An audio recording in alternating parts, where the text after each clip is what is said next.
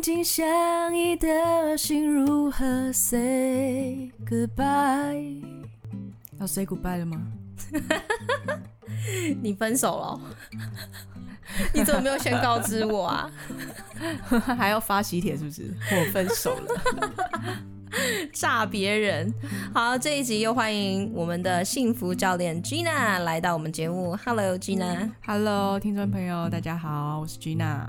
你都不知道我们在九型人格里面第九型讲了很多你的坏话哦。我好想听，我好期待。我迫不及待要听了。他今天上线吗？应该已经是前阵子的事了。哦、对，你可以再去听看看，但你应该都不知道。好，好，欢迎我们的 Gina 又来跟我们聊。继上一集，我们这个特辑的上一集讲的是爱情末日四大骑士，有没有？Yes，没错，就是采用那个有以色列的犹太人的大师。爱情婚姻爱情大师，婚姻大师，他能够看五分钟这一对 couple 的互动，就知道他们会不会注定会不会在一起，还是以分手收场。对，没错，John Gottman。你明明想要开始讲，你本来想要学那个别人讲什么哥特曼，因为我们听那个。有声书啦，他都、嗯、他就把那个发音变得很有趣啊。很大陆腔。约翰哥特曼先生，约翰哥特曼，对，我们今天要继续来讨论约翰哥特曼先生。但是记上一个的话，我们来帮听众复习一下，大家还记得吗？如果你在经营一段亲密关系的话，有哪四大骑士千万不要出现呢？Gina，你记得吗？嗯，我好像有点忘记了，就知道你这记性，我帮你记好了。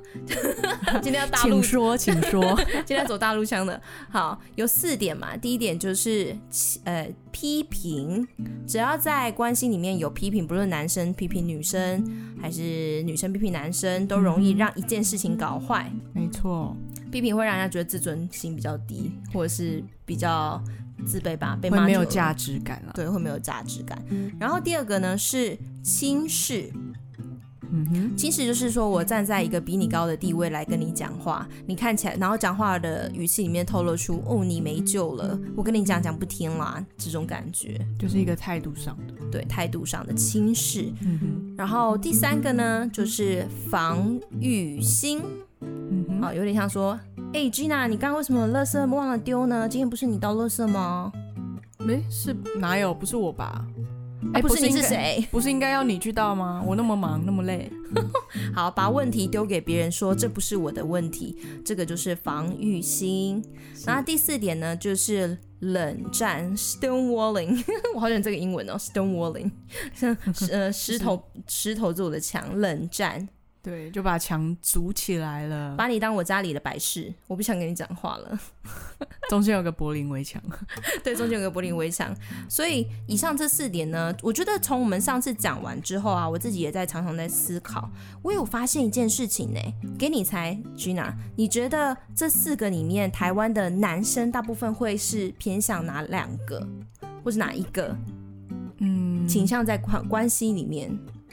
我觉得比较多的话，啊、呃，防卫、防御心吧，然后到冷战。嗯、对，我也这样觉得。我发现，在台湾人的家庭里面。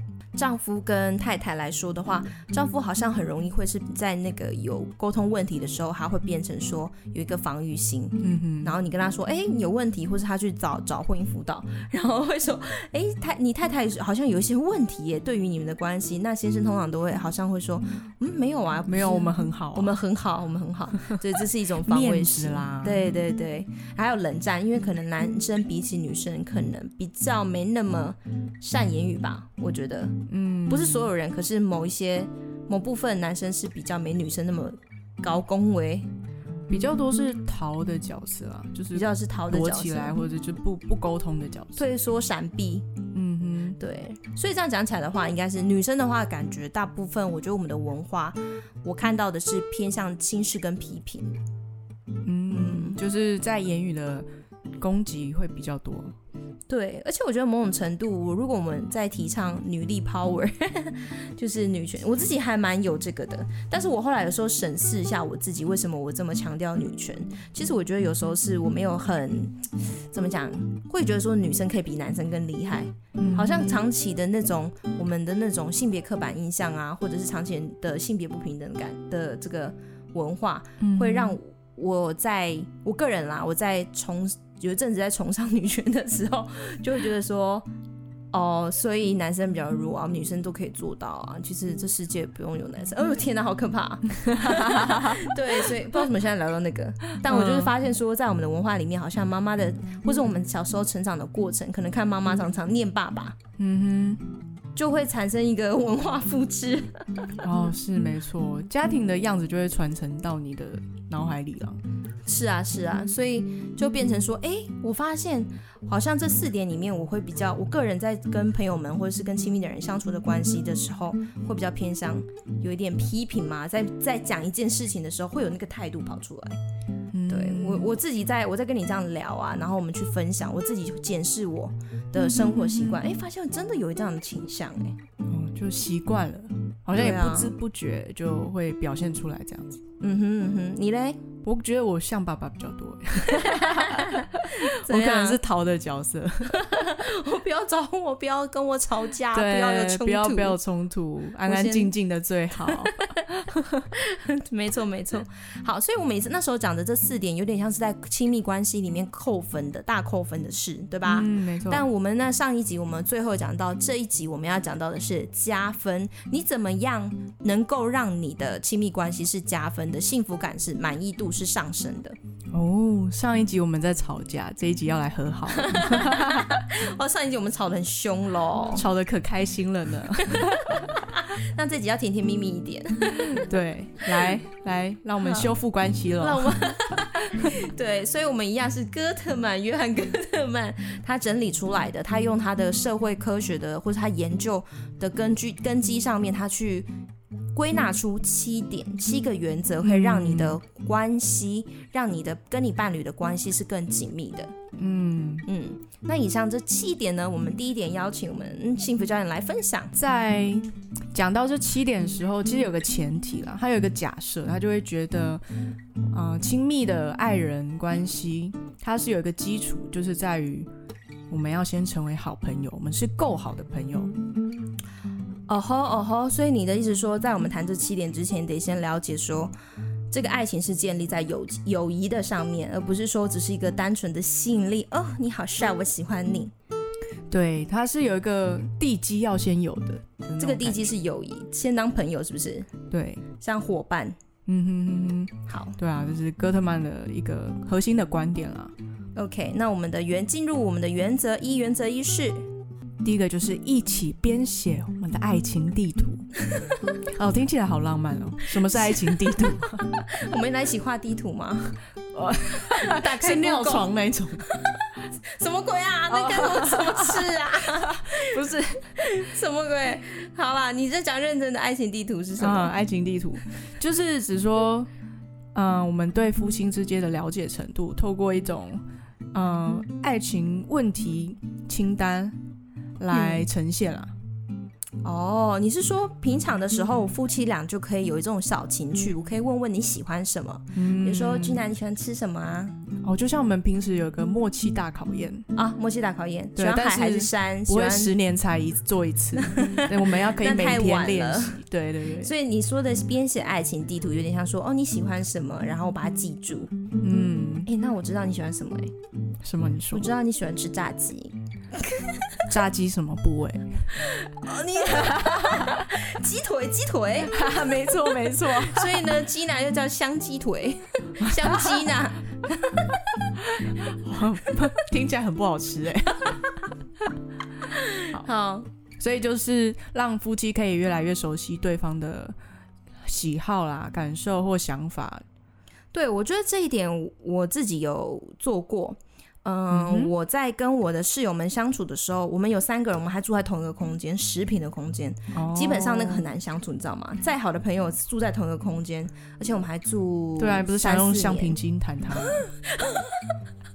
你怎么还记得上一集我说我想用橡皮筋弹我室友？有吧？听众朋友都记得吧？有仇啊因！因为他吃完便当都不会把橡皮筋收起来，害我很想拿那个弹他。所以你知道吗？其实我认真觉得啦，我们在还没有真的结婚，跟某个人结婚住在一起之前，我我认真的看待每一个跟我住的人的关系，我都把它拿来当练习。我现在可不可以容忍这个人？我跟他的沟通，我跟他在冲突中我会怎么沟通？我会怎么面对？我都把它拿来当练习的啊。哇，那你很有心哎。嗯，我是认真准备我的婚姻的。所以那个时候，其实我们住在一起大概四要四哎四年了。那我们第一年住的哎第一年住的时候，跟我们第三年住的时候，我们都各做了一次二十个问题。然后这个问题就这样是。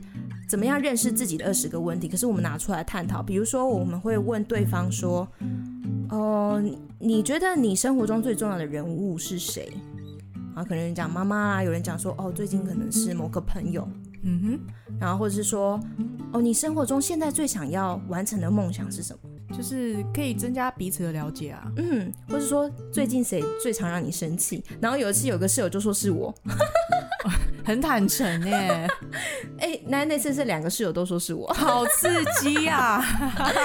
对，然后就是透过这样子，我们去排解，透过这个问答题，然后让我们去排解我们关系中的那种隐藏的摩擦或者是张力。嗯，因为平时其实也不会特别讲，不会，对，哪会啊？平时根本很害怕。我觉得台湾人其实很不喜欢有冲突，也不太普遍来说不太喜欢撕破脸了。对，但是用这种小问答的方式，好像就轻松一点。对对对，而且有点像是先去知道他喜欢什么，他开在乎什么，所以你们平常就在聊这些问题的时候，比如说他生日要到，你才不会觉得说，哎，要送什么给他呢？嗯，或是你今天买来食物，你就在那边想，嗯，他会不会吃呢？嗯，对不对？如果平常多一点研究，没错。或是我也想到有一些伴侣，可能就是在一起久了，对彼此好像，哎，也好像有一些熟悉度了，嗯，可是就好像也会，但是就会忽略啦。忽略了一些可以增进彼此了解的一些细节或空间。你是说已经有一点那种老夫老妻状态？对，然后就觉得说不太重要。但实际上，你怎么样缔造一个回忆？就是 John Gun John Gunman 在研究的时候，他有说一个点，他说，如果这一对 couple 回忆到他们的过往的相处，嗯，他可以想到的是美好的回忆，可以想到对方喜欢什么，或是看到，想到过去某一个时刻，我可能给我的女朋友或男朋友一个惊喜，他很开心。那如果是这些回忆比较多的话，基本上他们的满意度是高的。而如果都是负面的话，很可能他们就最终会走到分手。看你保留的是好的回忆还是坏的回忆？对，那如果要能够好的回忆，那真的要很了解对方，就是平时要累积起来，或者是说我有听过那种夫妻啊，然后嗯、呃，就是夫太太每次都买什么食物给先生吃，然后先生从来都会买另外一种食物给他吃，结果他们彼此买的都是都不是对方真正喜欢吃的，嗯，然后他们吃了十年。我之前有听过这个故事，就会觉得说他可能印象中说哦，太太都买给我，但太太买的其实是我喜欢吃的食物，然后我就一直以为太太喜欢这个，然后这比较瞎啦，哦、但是我有听过，这样好可惜哦，还不如把那些十年的食物钱拿去买真的喜欢吃的，没错，所以有点像是不能忽略有这样的一个交流，你喜欢什么，嗯、我喜欢什么，没错。再来法则二。法则二就是培养你对对方的喜爱或赞美。你觉得这是什么意思啊？什么叫做培养你对对方的那种喜爱感？这个我觉得就是你对对方的一个喜爱度。你你对他的小爱心是可以每天都按一下按一下增加的，其实会欣赏对方啊，你每天都会选择欣赏。我觉得刚恋爱很简单啊，荷尔蒙的因素啊，天天看对方都情人眼里出西施。哦、天哪，白马王子，他怎么样都好看，放屁都是香的。奇怪，然后结果最后过了那个那个叫什么热恋热恋期以后。嗯那荷尔蒙下降，荷尔蒙素下降还是什么的，多巴胺 没了。多巴胺没了的时候呢，他就会变得说，好像没有那么喜欢了。他做什么都很讨人厌。哦，真的，看看着他就很厌烦。快告神呐！他的存在就是一个错误。哦，这太糟了。相看两厌。对，相看两厌。嗯、所以这边的话。这个我要问我们幸福教练，是怎么样才可以培养这样的喜爱？嗯，其实因为两个人在一起生活了，是难免就会有冲突的，所以夫妻之间的喜爱就像一个缓冲器了。只要你觉得另一半有什么优点啊，或是值得尊重的对方，就平时就要去观察，或者是去思考，然后在可以给予鼓励的时候就给予鼓励，多主动去尝试这些事情。你是说不用等到特别节日？对，不用等到母亲节、父亲节、情人节。嗯，太久了像。像我每次看到你，我都对你说“我爱你”吗？哦，是每次真的，Heather 每次见到我就是在告白。对啊，我真的很喜欢丽。哎，我差点讲错了。哦，我也喜欢 Gina，就会觉得他就是，即使一开始我可能会觉得，哎，好突然哦，你在爱什么爱什么？但是 听久了，你就会觉得这个人是真的很爱我，我就对他也越来越想要回馈他这个爱。啊，对啊，这就是双向的。OK，你就爽在心里啊。我也会表达好吗？我每次看到 Gina，我都叫她宝贝。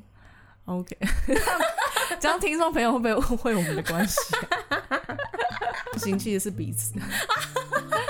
不不不不，我觉得我很爱你，但是我觉得我交往的话，男生应该不会到这么舒服，可能要 man 一点。啊，是是是，我像幸福教练这么舒服，这么自在，不一样啦，不一样。对对对，我还是好朋友的那个对 level，对啦对啦，不过还是很爱你啦。但是真的是要常常说才会增进。但我觉得你刚刚回到你刚刚一开始讲那个基础要在友谊上面，而不是只是吸引力，因为吸引力是一种感觉，会来来去去，一下子就没了，一下子又有了。但在那你们怎么长长久久？嗯哼，反倒是说平常就是做一些小事情，让彼此就是。是加分的，嗯、就是我常常赞美你，我看到你做什么啊，你看你怎么样棒，我就讲出来。嗯，对，像 Heather 就常常鼓励我，他看到我什么做的很好，我吃面的样子，他也笑得很开心。这叫变态啊！你为什么？要不然你怎么做到的？我很好奇，你怎么做到的？就很喜欢你啊，就，就单纯嘛，就是不管看到什么就喜欢。嗯、黑凤梨，看到都黑凤梨。好，好了。可是我觉得这是真的哎，因为其实其实像 Gina，她是她的个性比较是九型人格当中第九号，比较。好相处，但也有时候会慵懒，然后有时候慵懒到我会有点生气。可是我大部分的时间我会想说，我不想要想这个。嗯，我想说，哦，对，这这是你没错，你是有这个状态。但是我更多想要看到的是，就是我会更多去回忆的是，嗯，你带来好笑的事啊，或是你你的幽默感啊，或是你的你的智慧啊，或者是你讲话的 style 很好笑什么的，我会去看你的优点。嗯，因为我想要我们相处的时光都是快乐的。哦。真的很很大心哎，就是你会多注意我的优点，然后也会接纳那个没有那么完美的我。嗯嗯，因为不完美本来就存在，每个人都有啊。可是他如果既然存在的话，我还要一直看他，那可能看到最后，我的眼中只有黑点就会无限放大，他就变成一个黑幕了，黑洞，黑洞。哦，好可怕哦，没错。是的，是的，所以第二点就是培养你对对方的喜爱和赞美。来，法则三，好，法则三就是我们，呃，情侣的关系应该是彼此靠近，而不是远离的。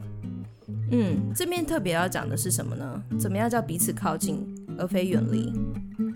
因为其实真正的维持我们生活中的浪漫因子啊，就是在我们的那些互相沟通跟靠近的小细节。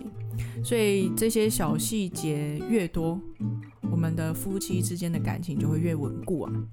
你觉你是说这个有点像是回家的时候，大家上班回家哦，好累哦，情侣之间、伴侣之间好累哦，然后可能大家都瘫在沙发上，然后女的划手机，男的看电视之类的。那那个时候是不是就可以来一点什么？哦，对，就是回到如果我们日常下班的生活。对啊，就是那种很自然，你想放松的时候。可是如果在这个时候，你可以稍微抓到一点什么小细节，去观察对方怎么了，然后问一句说：“你今天好吗？”嗯，其实都在投资你的关系。嗯，对，没错。我这个我也有尝试在练习。哎，你怎么练习？像我自己在跟家人对话也是。嗯，我其实以前不太会跟家人说。你今天过得好吗？我觉得这个问题很 boring。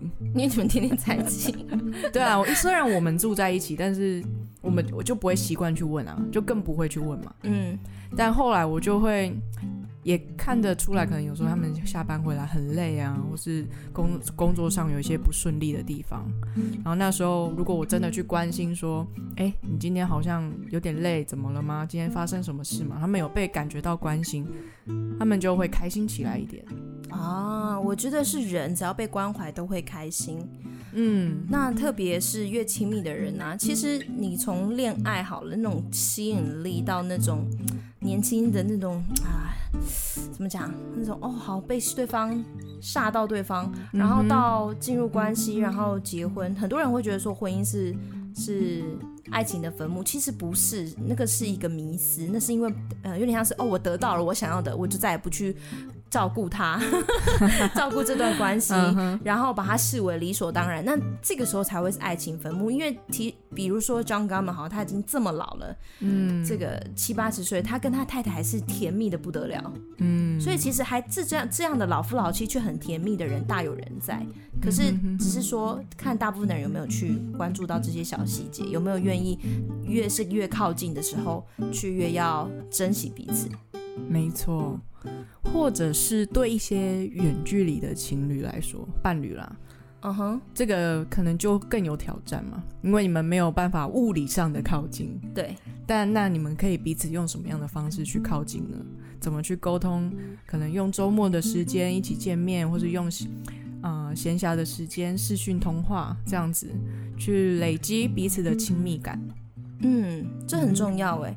讲到这个累积，我觉得这个词，其实 John Gottman 有提出很有名的词，很有名的概念。嗯，你说叫幸福存款，我们的感情存款。嗯哼，就是。当然，他的他的意思绝对不是说今天我对 Gina 好，然后 Gina 就要记录今天 Heather 对我好，这个加拿头十块，改日我要还这十块，不是不是不是这个意思。嗯嗯他的他的感情存款有点像是说，彼此如果我们就有那种对对方有这样的好感，我有在关心你，我有在了解你，我有在倾听你，嗯。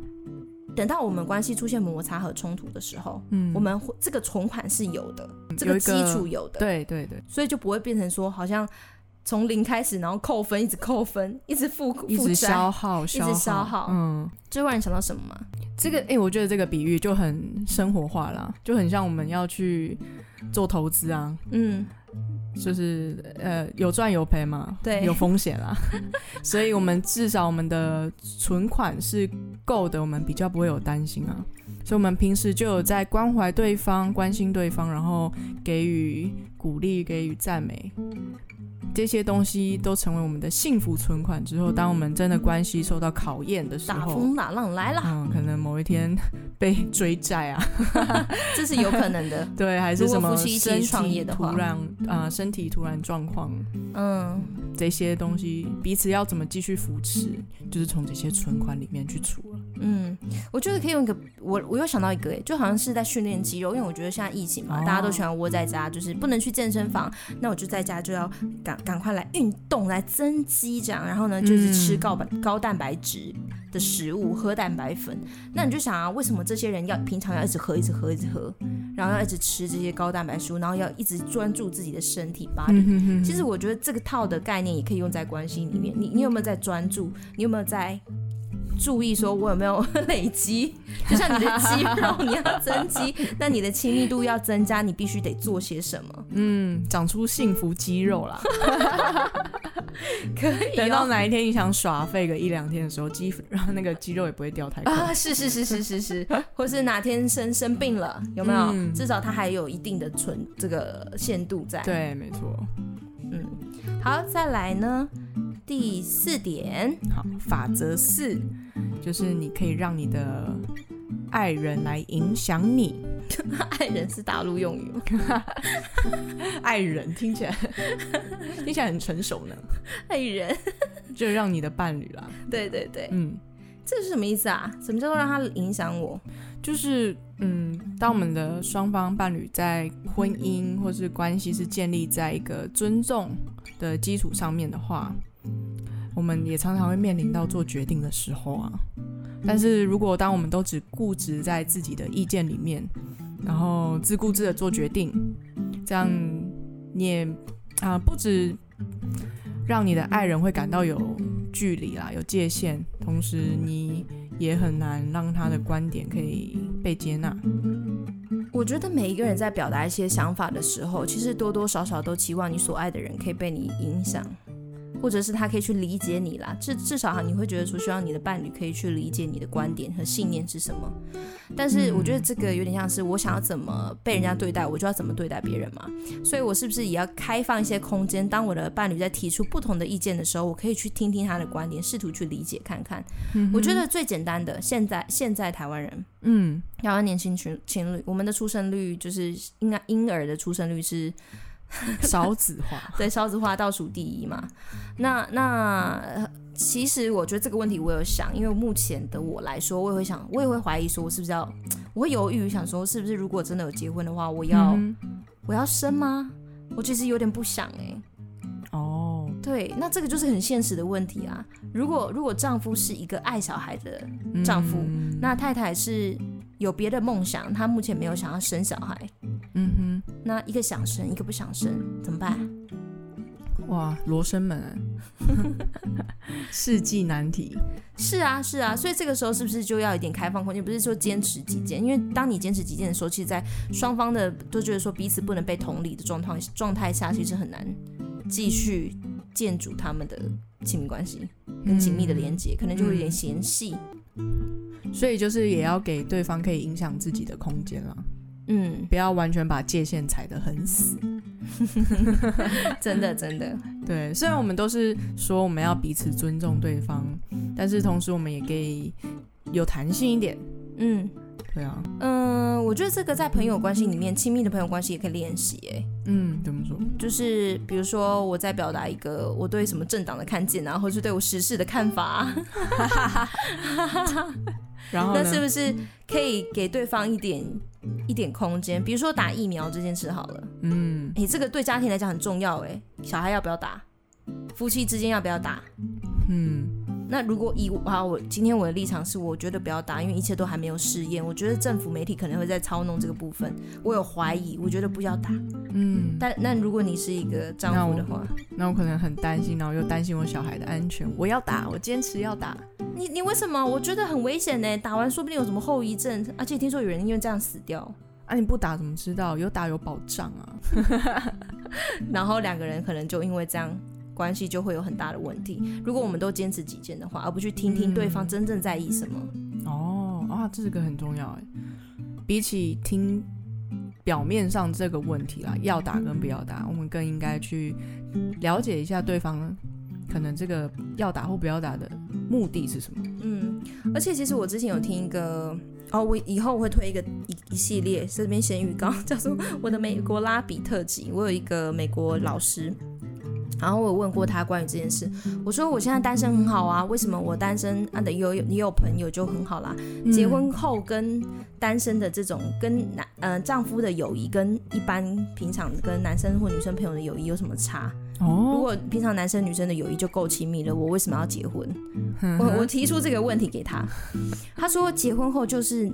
你结婚前你都是独立的个体，今天你要打疫苗那是你的事，我不想打那是我的事。嗯，但今天如果你们是夫妻的话，有点像是已经合而为一，所以很多决定要一起做。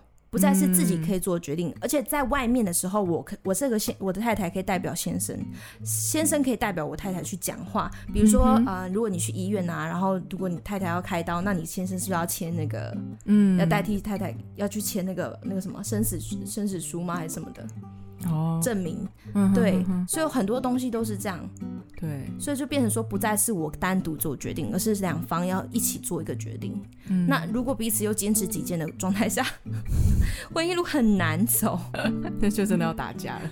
对，但我们也不是说你一味妥协，而是说去考虑对方的的观点跟意见。对啊，所以其实婚姻听起来就是真的彼此要认真对待啊，才有可能成为你们好好去解决冲突的一个基础。嗯哼。好，第五点，法则五，法则五，解决可解决的问题。好，我觉得这是要搭配法则六讲诶，你要不要顺便念一下法则六？法则六就是学会和问题一起生活。好，你就这两个点的关系是，就是问题一直都在，但是有分两种。嗯，嗯，没错。其实，呃，对，有分两种层面啊。有可解决的问题，我们就可以共同来解决。但是如果有解决不了的问题，我们可以如何去接受跟适应？好，那我们先谈可以解决的问题。亲密关系中的两人，伴侣两人需要去解决一些可解决的问题。嗯，举例来说的话呢，那简单啊，可能就是柴米油盐啊这种部分，先要买哪个牌子的米。对，或者是吃什么鱼，或者说今天谁要做饭，今天谁负责倒垃圾？嗯，今天垃圾车就是一三五来，所以你一三五你晚上有空，那是不是你去倒？啊，如果我说我去倒，结果我我今天心情不好，我没有倒，你那你就变成你去倒，然后你觉得怎样啊？嗯，就不爽，你真的很不听话哦。我不听话，我不听话什么？老婆，你最近很不听话哦。老婆装死给你看，怎么样？我也很辛苦啊，你不懂。哼，以为全家只有你累哦，我也累啊。开始吵架，哦，四大骑士，四大骑士跑出来了。对，所以这边在讲解决可解决的问题呢，其实要小心，在你们解决问题的过程中，要拒绝避免让四大骑士出现。我们讲的那个爱情中的末日四大骑士。嗯，那你觉得要怎么做呢？当你们发现，在关系里面，在沟通上，比如说做家事啊、做家务啊，或者是在一些事情上，本来是谁的责任，但是没有没有做到，或是你需要被关心，但对方却不想关心你，诶，或是对方没有办法，没有没有做出什么回应，嗯，那你觉得在这种冲突里面，要怎么用什么步骤来解决可解决的问题？嗯，其实，嗯、呃，在在里面有提到，我们可以比较温和的开场来。来讲这个问题，来叙述这个问题，因为其实通常我们遇到问题的时候，大部分啦，应该是会有情绪的，要么生气啊、不耐烦啊这种状态。但你要怎么用温和的心？嗯、呃，所以其实最好是不要当下就带着情绪讲出来了，也不要有先入为主的观念，觉得你就是不负责，你该骂。对啊，除非。如果你真的觉得对方就是错的，就是他的错，嗯，那如何用一个比较温和的开头嘛？对，好，来来，让对方比较可以接受。我是那个不倒垃圾的老婆，今天没有到，已经好几个几几好几次这样没有到。好，嗯，哎、欸，我有发现，老婆，你最近好像该到时该到垃圾的时间你没有去倒，哎，发生什么事了吗？发生什么事？我我真的太累了，我真跟刚刚炒菜什么很忙。然后我今天上班状态不好，很抱歉，我自己会去倒。哦，是，那你听起来最近好像比较累啦，你是有需要帮忙的吗？你想告诉我吗？帮忙哦，我觉得是不用啦，只是我最近心情很不好，很累，所以我常常有点忘记这件事情。哦，你心情不好，你怎么没告诉我啊？哦啊，我看你也很忙啊，我不好意思啊。好，了解了解，要不然我们晚上我们吃完饭，我们拨点时间来聊聊这个问题。好，哇哦，被同理哎，太太被同理了啊，是，好想要骂人也没有办法，哎，也不用没有冲突点啊。对啊，所以第一点，你觉得是在这个法则五里面有一个第一个小步骤是要用温和当开场，对，就是好好问，好好说话，不要随便当法官。我觉得在婚姻里面很容易，或是在情呃情侣情侣关系里面很容易，某一方就会因。在 冲突和问题里面当法官。嗯，如果你先判人死刑，对方为什么要跟你讲话？是因为很多人都想先说结果，但是却没有要告诉你，没有真的要解决问题。嗯嗯嗯。那这第二个小步骤是什么？第二个的话就是，嗯，可以在你可以妥协的地方妥协，不一定啊，不用固执己见。嗯，比如说刚刚我们讲的权责。责任问题，对啊，我今天可以就说你就是个不负责任的人，所以呢，你让我们的关系很失败，可以吧？我觉得蛮多蛮多人都这样的啊。哦，也是，就是你有问题，你不改变，所以有点像是你不改变的背后有的意思是说，其实我不想改变，所以我希望你可以为了我而改变。哦，你可以配合一下吧？对他。比较深层有这个意思，但一般人可能就先被第一句话给激怒到了，所以开始反弹、防御啊。四大其实好容易跑出来哦。对啊，所以在每个过程真的要很小心哎、欸，或是就是每一对伴侣都在练习的事情。嗯嗯嗯。然后呢，第三点呢？然后可以去容忍对方对方犯错，并且愿意说对不起。比如说，我今天跟你说我会到，结果我后天我的状态没有好，我可能一样很忧郁、很郁闷，然后状态不好，嗯，我还是忘了到，嗯。你你要怎么？你会如果是一个负面例子，负面例子就是说你到底是怎样？都三天了还不到，是要臭死我们全家？都长蛆了啦！哦，闻到要吐了是不是？好饿哦！好，所以在这个过程的话，是不是可以？但是如果有的人容忍很多次怎么办？嗯，真的哎，就是一错再错嘛。给你机会，你当方便啊，然后一直说对不起，去显示不出诚意。所以，好了，我们就先不说对方怎么样嘛，就是回到我们自己个人身上，嗯、在你可以容忍的程度，你去，一定你会先理解对方，先尝试理解嘛，嗯、对方为什么会变成这样，他的问题到底可能是什么。然后你也给予他机会，甚至当你可能也意识到自己态度不太好的时候，你也可以说对不起。嗯，这边都是到解可解决的问题，但是如果他一直都不到乐色，然后可能背后有更深的问题，这可能我就要跳到第六第六法则喽。可能背后有某种根源或是动机，让这个问题变成了不可解决的问题，所以叫做法则六：学会和问题一起生活。好，你讲讲看。哦，就可能我老婆有什么垃圾恐惧症，就她只要一接触到垃圾袋就手抖，但是她婚前完全没有告诉我这个讯息。哎、欸，很有可能哎、欸，我认真觉得有这种事情，这类型类似类似的，对我觉得这种很恐惧症，甚至本人可能也不知道，他就是无法面对嘛，是，是社交恐惧也有可能啊，对啊，所以我觉得在另外一半认知到这件事，可能你大概了解，比如说这个症状或是这个动机，你大概去认知了解了，确认过了。可以可以试着去倾听，嗯哼，就是听听，诶，他到底发生了什么事，嗯，然后也给予他尊重，就是你不是马上就指责对方，嗯，你有问题，你这样不对，尊重你的这个过往啊，你这你的一些这些不方便啊，或者你不想做，然后并且可以暂时放手。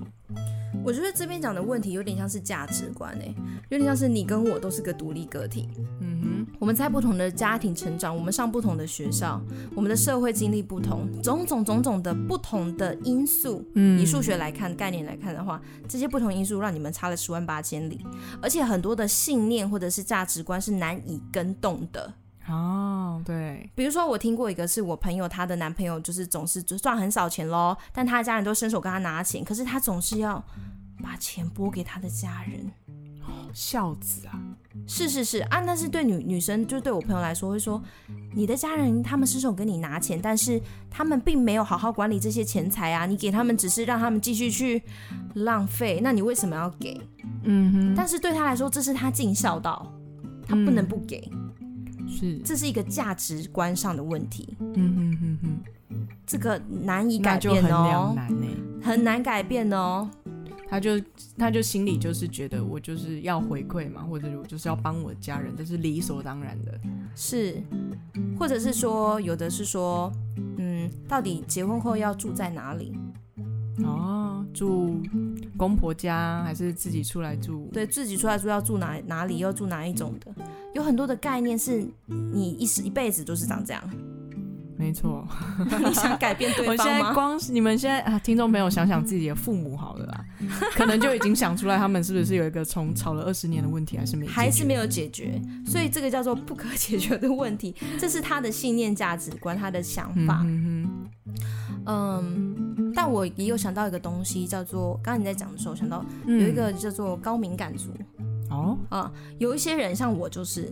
也就就是说，我们对生活上光啊、光线、环境的清洁程度，嗯、呃，对于物品是否摆摆放整齐，嗯、人家说话的大小声，我们都会很很敏感。哦，那这个这个部分的话，很容易会造成在关系里面，如果对方不是高敏感的话，而且如果你们两个都高敏感，互相注意嘛。啊，如果对方不是比较大辣辣、大而化之，甚至觉得说生活的习惯是觉得东西不一定要摆好啊，就会用就丢在那里就好了。嗯。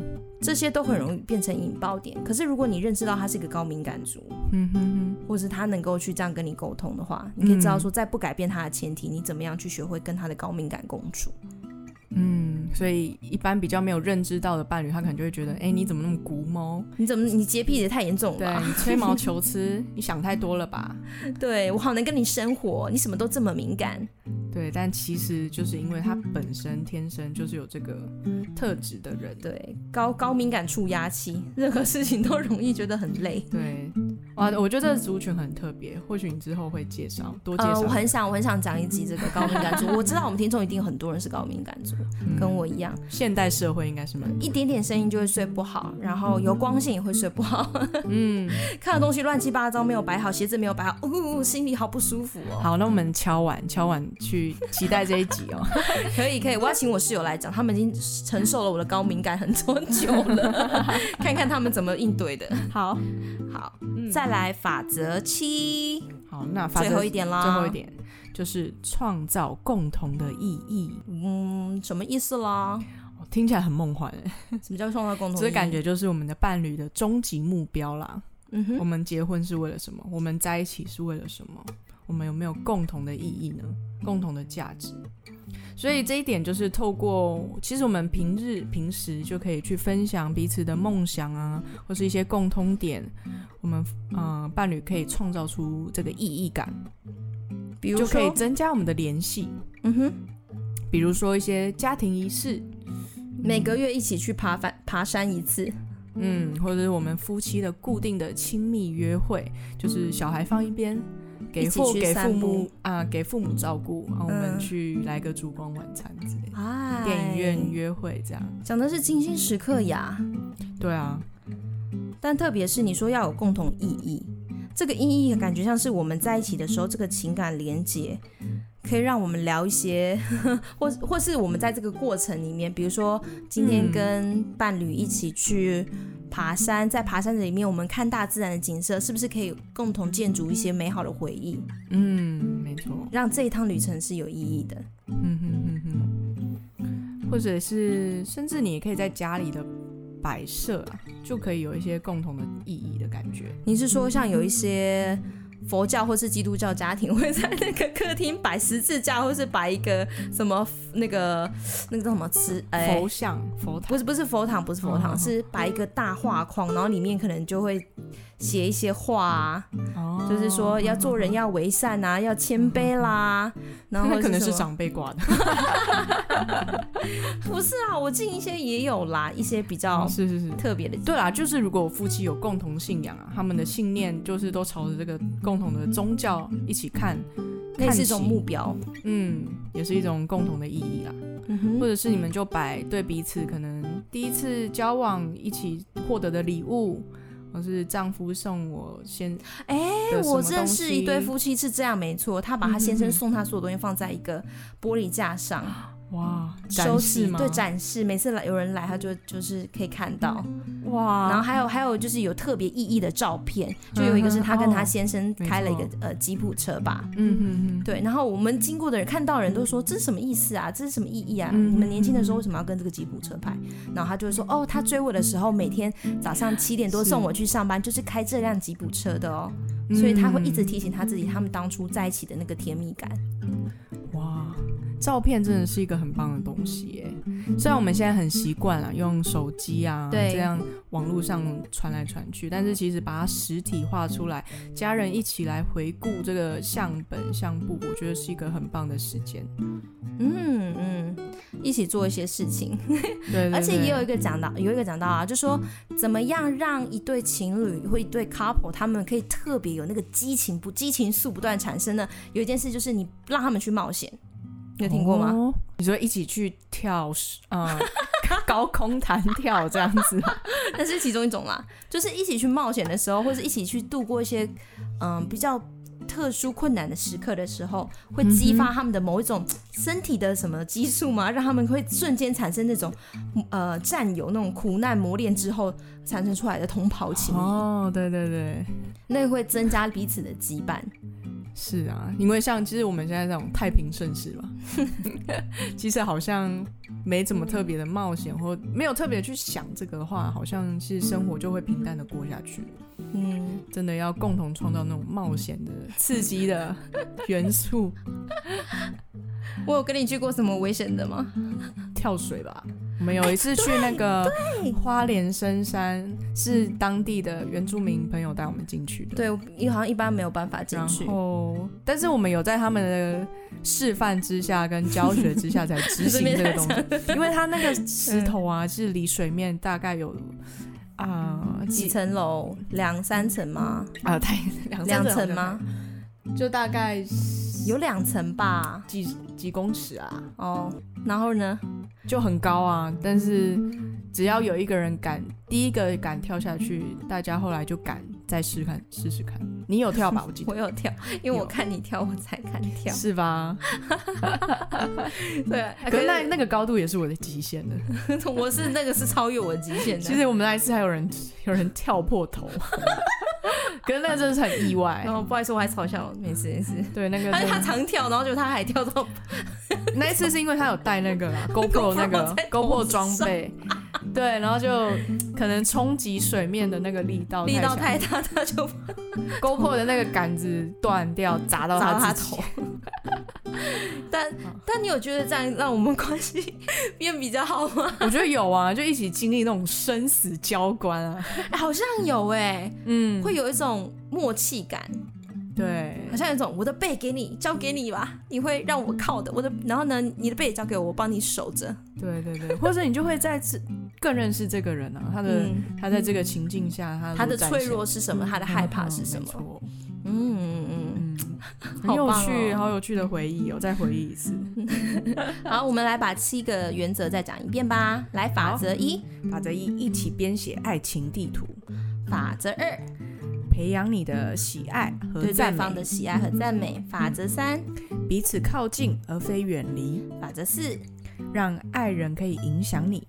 法则五，解决可解决的问题。法则六，学会和问题一起生活。法则七，创造共同意义。好，希望今天我们的分享可以真的帮助到你们听众，让你们不论是单身的，还是在交往的，还是已经结婚了，当你们听到我们的这一篇讯息的时候，可以帮助你们去回顾，或是看看你跟你的男伴、你跟你的女伴，你们的甜蜜回忆是什么，重新把它唤起、激活它，让你们的关系可以重新就是回到那个起初的浪漫、起初的爱的那种感受。对。好，那就是祝福大家啦！幸福教练，最后有没有什么想讲的？就就祝大家幸福的肌肉可以越长越大，越来越强壮。是的，是的，是的。要平常就要做一些什么？喝高蛋白的时候，想想你有没有在爱护你的对你的另外一半，还是只是爱护自己的肌肉？哎、这是有可能的。对啊，就是既然你就是跟对方有共识了，就不要把到手就不管人家了嘛。哦，这他太不好了。对啊。要要在一起就好好在一起好，对，好好在一起好吗？不要得到手了就觉得不稀罕了。No no no no，不要无聊了就不稀罕了。No no no，不要喜新厌旧，开始骂听众朋友。没有没有，大家都在学习，我们一起学习，我们一起，我们也是。对啊，我我自己也有十大歧视的问题。对，我们一起努力，一起学习，那就祝福大家喽，拜拜。